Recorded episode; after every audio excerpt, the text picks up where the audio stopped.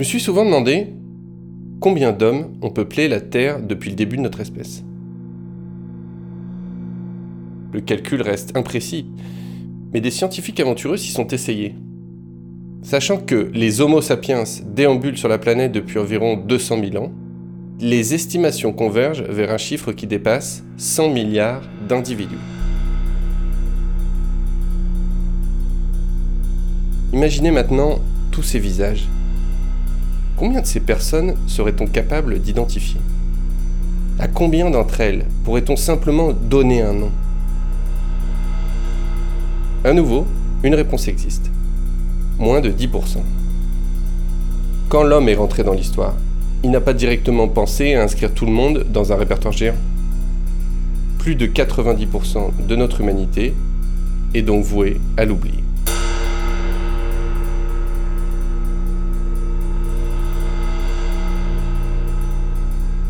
Eh bien, de façon surprenante, il existe une organisation sur Terre qui cherche à arrêter cette fuite de mémoire.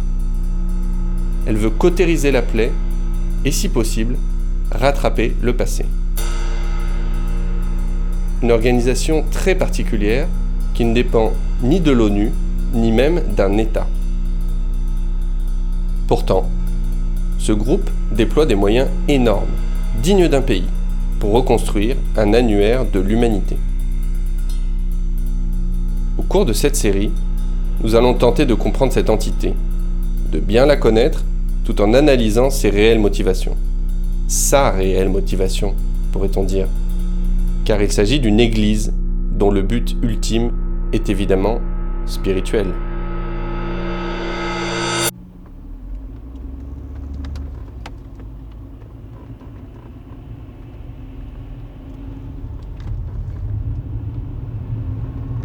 L'Église de Jésus-Christ des Saints des derniers jours est bien plus connue sous son appellation Église mormone. Nous sommes en route pour une petite ville du Québec pour rencontrer un de leurs représentants, responsable de leur branche généalogique. Pratiquement le seul à ne pas vivre à Salt Lake City, la capitale des Mormons en Utah, aux États-Unis.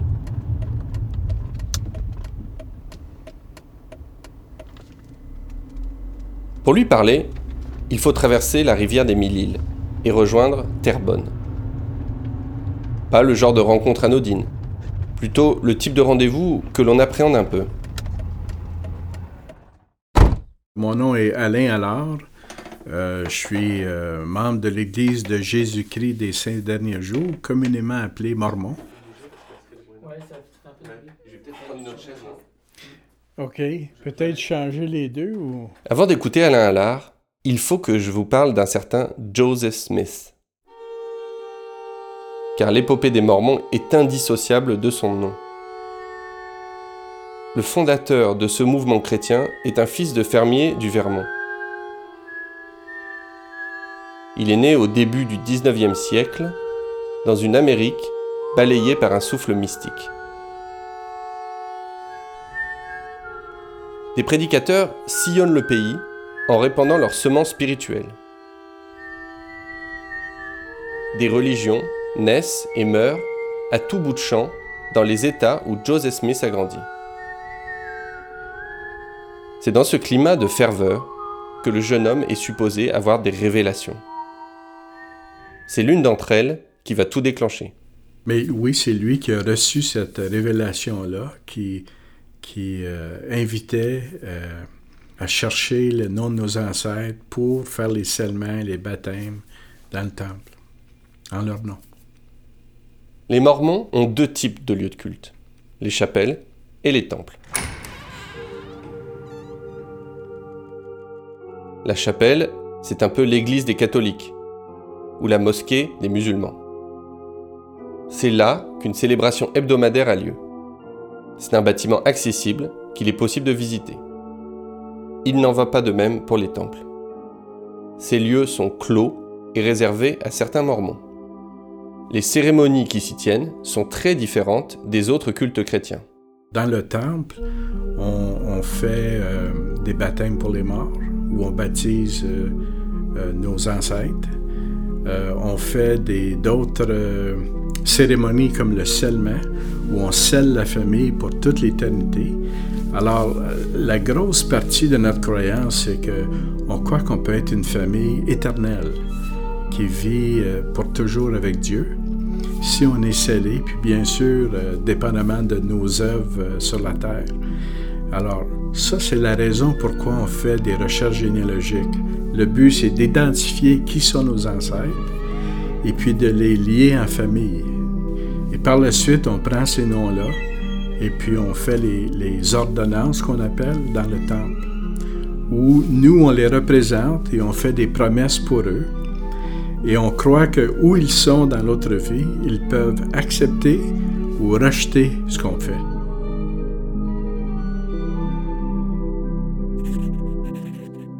La révélation date du 19e siècle. Au début, les Mormons se contentent de noter les familles dans des dossiers papier. Le niveau d'équipement de l'époque est faible, et les membres de l'Église ont souvent d'autres préoccupations. Car au début de la religion, les pionniers sont persécutés. Joseph Smith lui-même va mourir assassiné dans l'Illinois.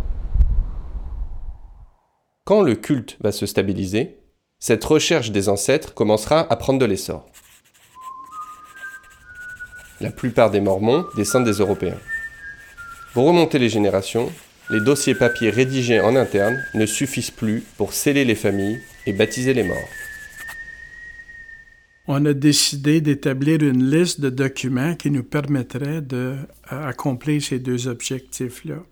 Alors, il y a une liste de documents qu'on est intéressé, comme les, les naissances, les mariages, les décès, les cimetières, les, registre de naturalisation, euh, les listes de passagers, etc., euh, etc., les testaments. Il y a plusieurs euh, documents. Je dirais qu'il y en a entre 10 et 12 par, par pays qu'on est vraiment intéressé de, de protéger. Dès les années 40, les Mormons veulent donc retrouver ces documents pour les préserver en les microfilmant.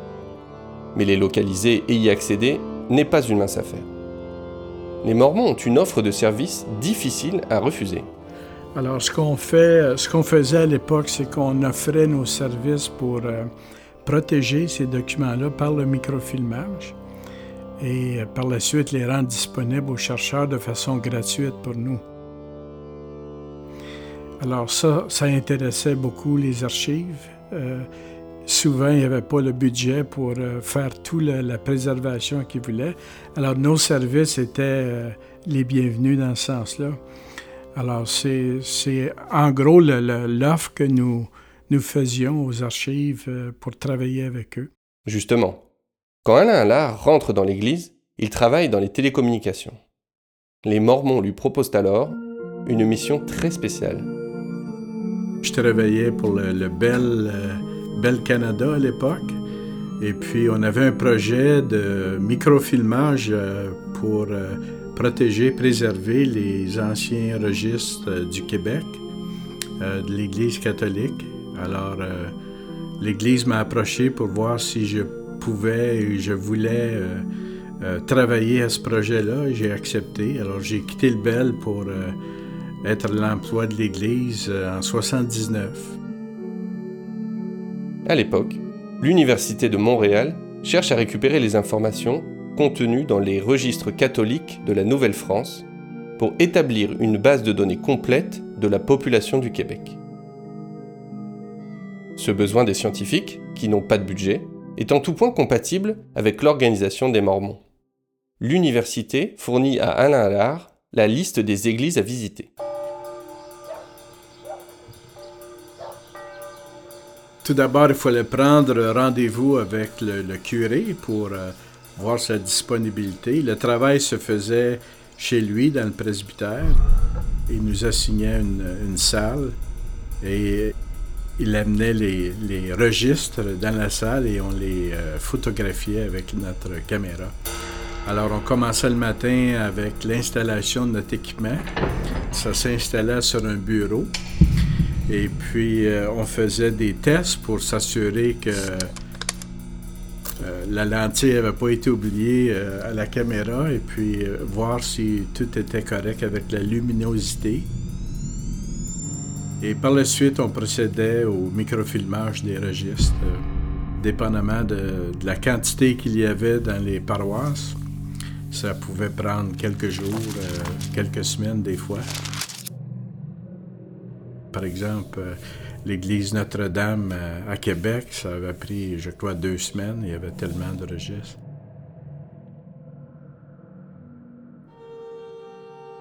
Pas un registre ne doit manquer. Les Mormons ont décidé de traiter toute la province. Pas seulement les grandes paroisses, qui concentrent l'essentiel de la population. Chaque nom compte. Ce travail de fourmi est une tâche ardue qui exige de l'abnégation. Songez aux dizaines de milliers de pages à prendre en photo. Quand on réalise l'immensité de l'information à saisir, il y a de quoi se décourager. À l'époque, la femme d'Alain Allard tarde à mesurer l'intensité de la mission de son mari. Mais je ne voyais pas exactement ce qu'il faisait. Il m'en parlait, mais tant qu'on ne l'a pas vu, on, s'est téléphoné, puis j'ai dit, je pense que je vais aller te rejoindre. Puis c'est là que j'ai vu euh, en détail ce qu'il faisait, parce que je, l'ai suivi plusieurs jours. Puis il devait faire toute la Gaspésie. C'est assez long. Puis euh, je suis allée, puis à chaque jour, euh, je le suivais. J'étais son assistante slash secrétaire. Alors, j'ai vu en détail euh, tout le travail qu'il faisait. Page par page. Alors, le livre est ouvert. Alors, la caméra saisit deux pages. Et on tourne les pages, on clique le bouton, on tourne la page, clique le bouton. Alors, euh, il fallait être euh, prudent parce que certains de ces registres-là étaient très fragiles. Alors, on ne pouvait pas aller parfois rapidement dans l'exécution des travaux. D'autres fois, les registres étaient en très bon état et on pouvait aller plus rapidement. Mais la patience, puis l'intérêt de, de, faire ça comme il faut, c'est remarquable. Personne ne sait ça, tu sais. Tu vas dans d'autres registres, par exemple, tu vas dans les registres euh, anglicains, c'est pas la même chose, là. Euh, Joe Blow s'est marié avec Marguerite. C'est tout. La date du mariage, c'est qui, ce Marguerite? C'est quoi son nom? D'où elle vient? Tu sais pas.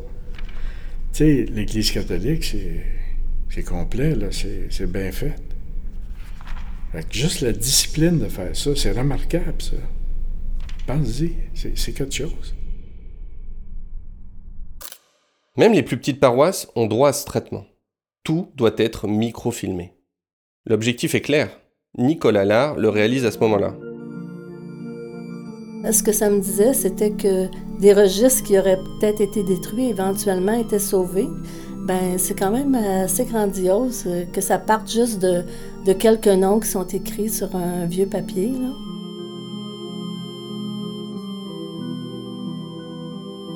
Quand la mission autour des registres paroissiaux du Québec prend fin, l'Église de Jésus-Christ des Saints des derniers jours comprend qu'elle a trouvé un homme idéal, capable d'accomplir des missions de grande envergure.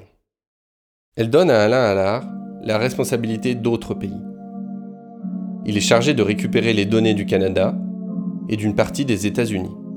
Il doit négocier avec les institutions et les gouvernements. La quête s'étend, les découvertes aussi. Une fois, j'étais à Boston.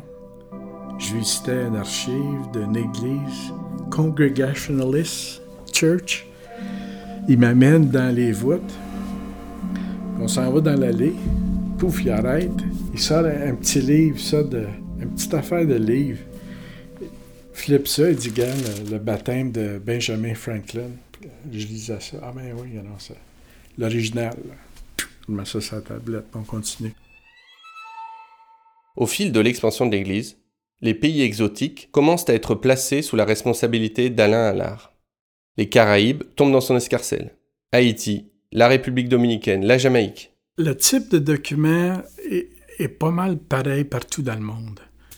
Euh, il y, a, quelques variances, comme par exemple dans ces pays-là, il y avait des listes d'esclaves qu'on n'avait pas, par exemple, aux États-Unis ou, euh, ici au Canada, qui avaient là-bas, qui étaient vraiment riches en informations. La condition des documents était différente à cause du climat et puis des, ressources euh, manquantes là-bas. Sur ces îles qui trônent au milieu de l'Atlantique, il n'est pas question de sillonner les routes d'un presbytère à l'autre. Alain découvre au contraire des documents moins bien préservés. Il garde un souvenir irréel d'un de ses périples.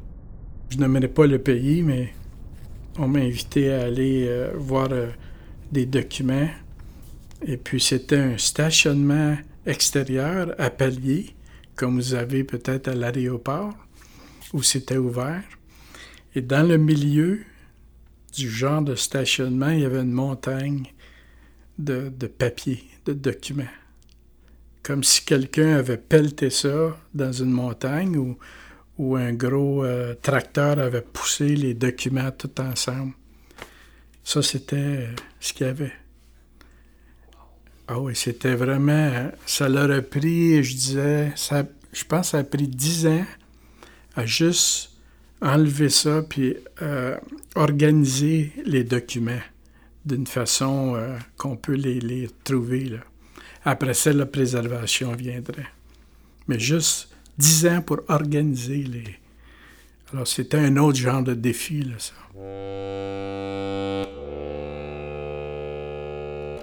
Les Mormons ne reculent devant rien quand il s'agit de préserver des documents liés à la généalogie. Le système est toujours le même désormais. Alain Allard négocie avec les institutions et organise le travail des missionnaires. C'est justement l'un d'entre eux que nous voulons rencontrer. Après quelques appels, Alain nous aiguille vers un de ses chefs de projet qui est en mission aux archives du Québec.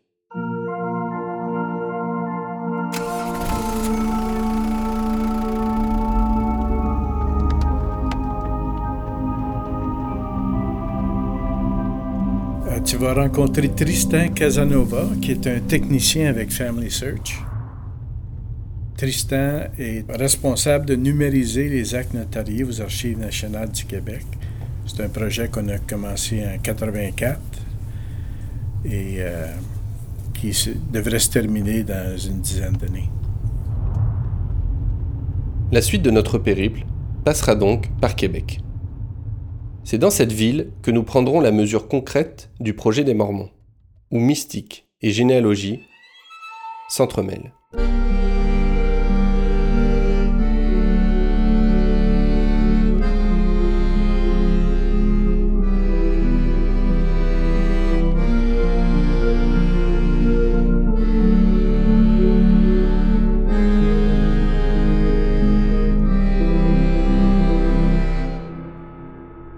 La voûte éternelle est un balado coproduit par le magazine Québec Science et Sylvain Lombroso.